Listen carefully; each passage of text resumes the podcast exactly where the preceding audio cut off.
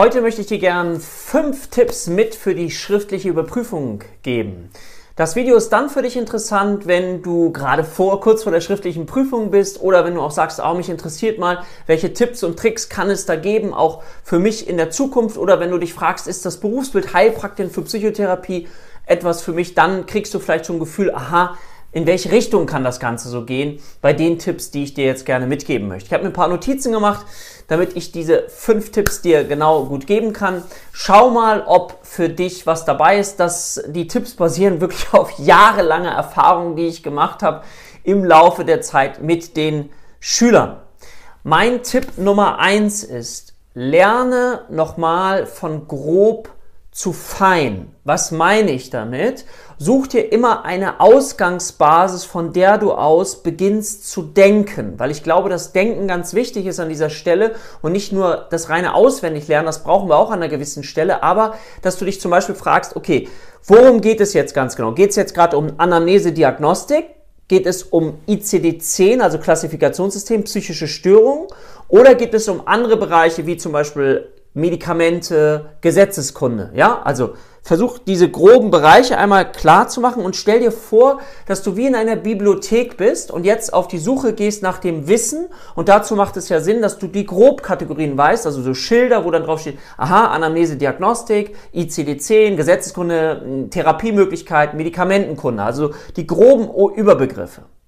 Und wenn du dann eben zum Beispiel weißt, okay, jetzt mache ich mal ein Beispiel, ICD-10, dann weißt du, okay, ICD-10, es geht um eine psychische Störung, wenn da steht etwas über Depression, dann weißt du, okay, ich fange mal an zu denken bei ICD-10, okay, F3, affektive Störung, darunter fällt auch die depressive Episode und jetzt kann ja, kann ja eine Frage sein zu schwere, leicht, mittel oder was auch immer, so dass du dann versuchst, aber diesem Pfad zu folgen. Also nochmal, ganz grob zu fein. Grob ist, wo fange ich überhaupt an, meinen Ausgangspunkt des Denkens zu veranschlagen. Also zum Beispiel Klassifikationssystem, es handelt sich um eine psychische Störung und dann überlege ich, okay, psychische Störung, okay, nicht Anamnese Diagnostik, nicht Therapie, nicht Gesetzeskunde. Also fängt mein Denkprozess an bei ICD, also Klassifikationssystem. Dann die Kategorie, zum Beispiel bei Depressionen sind es F3, die affektiven Störungen.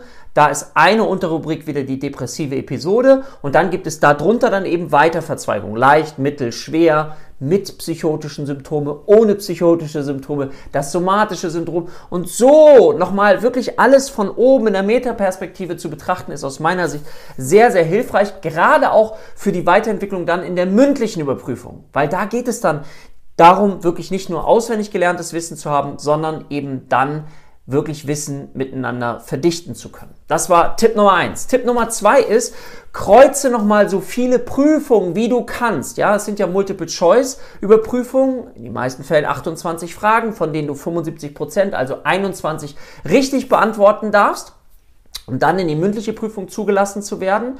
Und deswegen würde ich dir vorschlagen, so viele Prüfungen nochmal zu kreuzen und zwar so, dass du die Frage liest und noch nicht die Antwortkombinationen ja, also ähm, 1 und 3 ist richtig, 2 und 4 ist richtig oder sowas, sondern dass du versuchst selber erstmal zu denken nach dem Schema von Tipp 1, grob zu fein, dass du denkst, okay, wo bin ich gerade und versuchst erstmal selber die möglichen Antworten zu erkennen, weil dann lässt du dich möglicherweise auch nicht mehr so in die Irre leiten, wenn da dann eben auch mal eine falsche Antwort da ist. Ja? Gleichzeitig ist es wichtig, dass du ähm, immer wieder schaust, steht dort Einfachauswahl, also ist nur eine Antwort Antwort richtig oder steht da zum Beispiel Mehrfachauswahl oder steht da wählen Sie zwei Antworten. Also dass du wirklich da wirklich keinen Fehler machst. So Flüchtigkeitsfehler wollen wir uns nämlich nicht erlauben. Genauso, dass du auch solche Wörter dir vielleicht unterstreichst und liest. Kann vorkommen, ist typisch. Ja, ist typisch ist wiederum etwas anderes als kann vorkommen. Und wozu ich dich einladen möchte, ist wirklich genau diese Prüfungsfragen nochmal anzuschauen. Warum ist etwas richtig und warum ist etwas falsch. Das haben wir, falls du äh, Schülerin bei uns bist, dann weißt du das in unserem Kurs schriftliche Prüfungsvorbereitung. Wenn dich das interessiert, schau unten auch nochmal in die äh, Kommentare und die Shownotes rein, da habe ich dir das verlinkt, da kannst du den Kurs mal angucken. Eben genau zu gucken, was ist richtig. Und meine Einladung ist, guck dir auch am Ende wirklich nochmal alle Antworten danach an, welche Antworten sind richtig und lerne nur die richtigen Antworten, damit du die falschen Antworten eben nicht mitlernst. Und versuche zu verstehen, warum ist eine Antwort richtig und warum ist sie falsch. Weil je mehr du das machst, desto eher bist du auch in der Lage, in der Aufgeregtheit der Überprüfung dann nachher eben zu schauen, wie du das für dich anwenden kannst und du dich sicherer fühlst. Ja? Weiterer Punkt ist, lass dich, das ist ein Mindset-Ding, also so ein Gefühlsding. Du hast häufig viele, diejenigen, die vor der Prüfung sind, haben ganz viele dann gekreuzt, alle alten Prüfungen und haben jetzt das Gefühl, dass sie das können. Und jetzt kommen sie in die Situation dieser neuen Prüfung und sind auf einmal stärker verunsichert, weil sie die Fragen ja noch nicht kennen. Also das ist etwas, womit du dich im Vorfeld schon mal psychisch auseinandersetzen darfst, dass es eben so ist, dass du die Antworten eben nicht kennst. Bei den alten Prüfungen fühlst du dich möglicherweise sicher. Hier ist es jetzt so, dass du dich möglicherweise ein bisschen unsicher fühlst. Deswegen ist das Thema Denken so wichtig. Ja, also das war Tipp Nummer zwei, dass du einfach kreuze nochmal alles durch und liest dir die bestimmten Begriffe durch, typisch, nicht typisch und gleichzeitig schau, warum ist etwas richtig, merke dir hinterher alles nochmal, dass du alles nochmal durchgehst und dann eben schaust, nur die richtigen Antworten dir nochmal anzuschauen. Dann ist meine Empfehlung, das ist Tipp Nummer drei, am Ende, wenn du jetzt wirklich kurz vor der Überprüfung bist, dann assoziativ zu lernen. Assoziativ heißt, dass du jetzt so viel gelernt hast, dass du versuchst, nur noch so einzelne Begrifflichkeiten mal zuzuordnen. Also zum Beispiel über Therapie, über Medikamente, dass du dir einfach Medikamentennamen nochmal anschaust, schaust, dass du dir Gesetze nochmal anschaust, dass du bestimmte Begriffe aus der Anamnese und Diagnostik zuordnen kannst. Also dass du einfach weißt, aha, das eine gehört in Antrieb Psychomotorik, das andere sind formale Denkstörungen, das andere sind inhaltliche Denkstörungen, das ist eine Wahrnehmungsstörung, dass du diese Kategorien zuordnen kannst. Das ist für mich ganz wichtiger ähm, Tipp Nummer drei, dass du assoziativ, also das heißt, du versuchst nochmal viel so in das Kurzzeitgedächtnis hineinzubekommen, wo du dann die Möglichkeit hast, dass du vielleicht in der Überprüfung sitzt und nicht das Gefühl hast, dass du das Wissen hast, sondern dass du das Gefühl hast, dass du es aber assoziativ zuordnen kannst. Ja? Und dazu hilft es am Ende einfach nochmal zu lesen und nicht mehr ganz, ganz viele neue Dinge zu lernen, sondern eher dann assoziativ. Und das kannst du dir dann vielleicht auch kurz aufschreiben, ja, so ein paar Verknüpfungen zu machen oder ein paar Mindmaps. Das ist sowieso etwas, was ich dir dringend empfehlen würde. Also zumindest hat mir das sehr geholfen, so ein Big Picture zu machen, dass du das miteinander verknüpfen kannst. Beispielsweise, dass du dann eben ein Mindmap hast, wo du in die Mitte hineinschreibst F3, affektive Störung und dann was gehört dazu. Da gehört dann, wie gesagt, die Depression beispielsweise dazu. Nimmst du ein nächstes Mindmap, schreibst Depression in die Mitte und schreibst da die wichtigsten Dinge zum Thema Depression mit rein. Ja? Wichtig ist, dass du auch versuchst, immer Transfer zu erbringen, dass du verstehst, wenn du zum Beispiel liest, dass Zwänge viel mit Depressionen zu tun haben, dann bedeutet das natürlich auch, dass Depressionen etwas mit Zwängen zu tun haben können. Ja, also dass du diesen Umkehrschluss vielleicht auch bilden kannst. So, das war Tipp Nummer drei. So, Tipp Nummer vier. Das ist ein ganz spezieller Tipp, dass äh, du gerade die Persönlichkeitsstörung, die du in F6 vielleicht dir schon mal äh, angeschaut hast, dass du die versuchst fast wörtlich ein bisschen zu lernen mit den Begriffen, weil aus meiner Erfahrung kommen die Persönlichkeitsstörungen sehr ähm, dem nahe die Fragen, was im ICD-10 Original steht. Und dann kommt dann häufig die Frage, was versteht man unter einer histrionischen Persönlichkeitsstörung nach ICD-10? Ja, also deswegen bei den Persönlichkeitsstörungen lade ich dich ein, die ICD-10-Kriterien möglichst genau auswendig zu lernen, auch wenn es viele sind, aber so, dass du das dann zuordnen kannst, weil aus meiner Sicht sind das eigentlich Fragen, wo man echt Punkte reinholen kann, weil das dann eher, wie gesagt, so ein bisschen Richtung auswendig lernen geht. Ja? Und was dazu vielleicht gehört, mh, hm, mach die Fragen nicht zu kompliziert, versuch sie genauso zu verstehen, wie sie da stehen und achte auf eine Sache. Das machen auch immer gerne ja, Schüler verkehrt wenn da steht, dann die Kriterien zu erfassen nach ICD-10, dann meinen die damit nichts anderes, sondern dann beschäftigen die sich mit den wirklichen Kategorien ICD-10. Ja?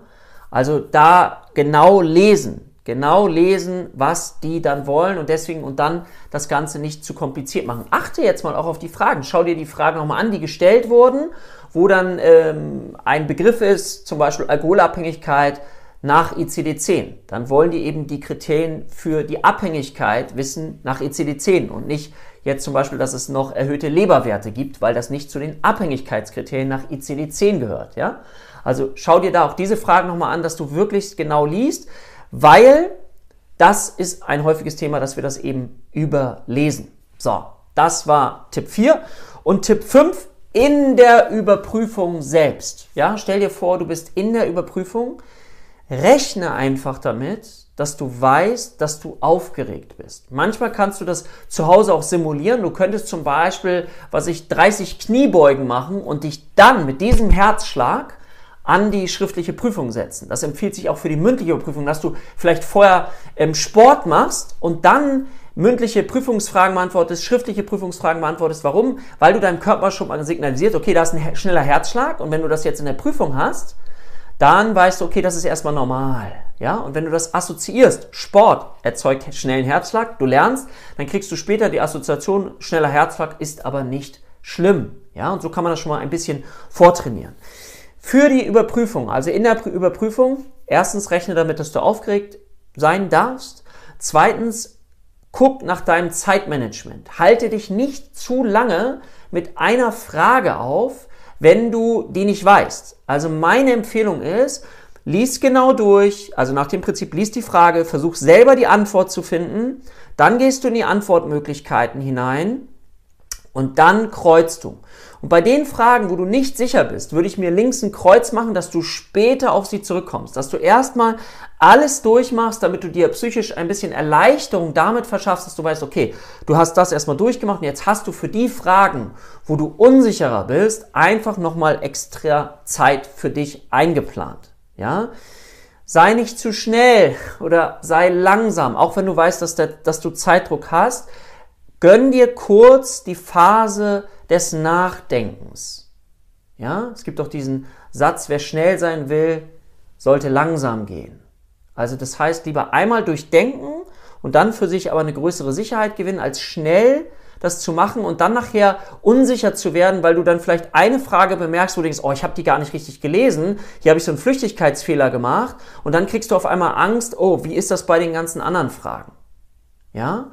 Und schau, dass du es schaffst, die innerlich ja wirklich fundiert für dich zu bearbeiten. Die Frage, so dass du das Gefühl hast, aha, ich bin in der Lage, also dass du dir auch so innerlich vorstellst, ich bin fundiert, ich bin fundiert, ich habe fundiertes Wissen und das wende ich jetzt an und ich lasse mich auch von den Fragen her nicht so sehr beeindrucken, beeinflussen oder auch beängstigen.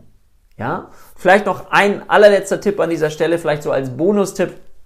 Was mir häufig aufgefallen ist, äh, das ist eine Erfahrung, das kann ich gar nicht validieren, ist, dass wir am Ende möglicherweise dazu neigen, Fehler zu verschlimmbessern. Also wir hatten eigentlich, waren schon auf dem richtigen Weg und dann denken wir vielleicht ein Tickchen zu kompliziert wieder und dann verbessern wir es und dann verbessern wir es falsch. Also deswegen lieber einmal intensiv drüber nachdenken, in die innere Haltung gehen, dass du fundiert bist, dass du ein erfahrener Diagnostiker bist, dass du in der Lage dazu bist, um dann aus dieser Haltung heraus, aus dieser inneren Sicherheit heraus eben diese Fragen auch zu beantworten. Also das waren nochmal im Schnelldurchlauf fünf Tipps für das Bestehen der schriftlichen Überprüfung. Ich hoffe, für dich war etwas mit dabei. Du kannst das noch für dich nutzen. Und für all diejenigen, die noch ein bisschen weiter weg sind, können einfach schauen, ob sie das jetzt schon bei sich einbinden wollen. Ich wünsche dir auf jeden Fall ganz, ganz viel Erfolg für die Überprüfung. Wenn du sagst, du möchtest jetzt noch den letzten Schliff bekommen, schau mal unten in die Show Notes. Dort habe ich dir ähm, zwei Angebote mit reingepackt. Wenn du sagst, schriftliche Überprüfung ist für dich wichtig oder mündliche, dann schau einfach mal hinein. Wenn dir das Video gefallen hat, würde ich mich total freuen, wenn du dem Ganzen einen Daumen nach oben gibst. Schreib auch gerne in die Kommentare, falls du noch Fragen dazu hast, dann würde ich die in weiteren Videos für dich aufnehmen, so dass du auch immer mehr und mehr und sicherer in die Überprüfung gehen kannst. An dieser Stelle sage ich bis bald, dein Dirk.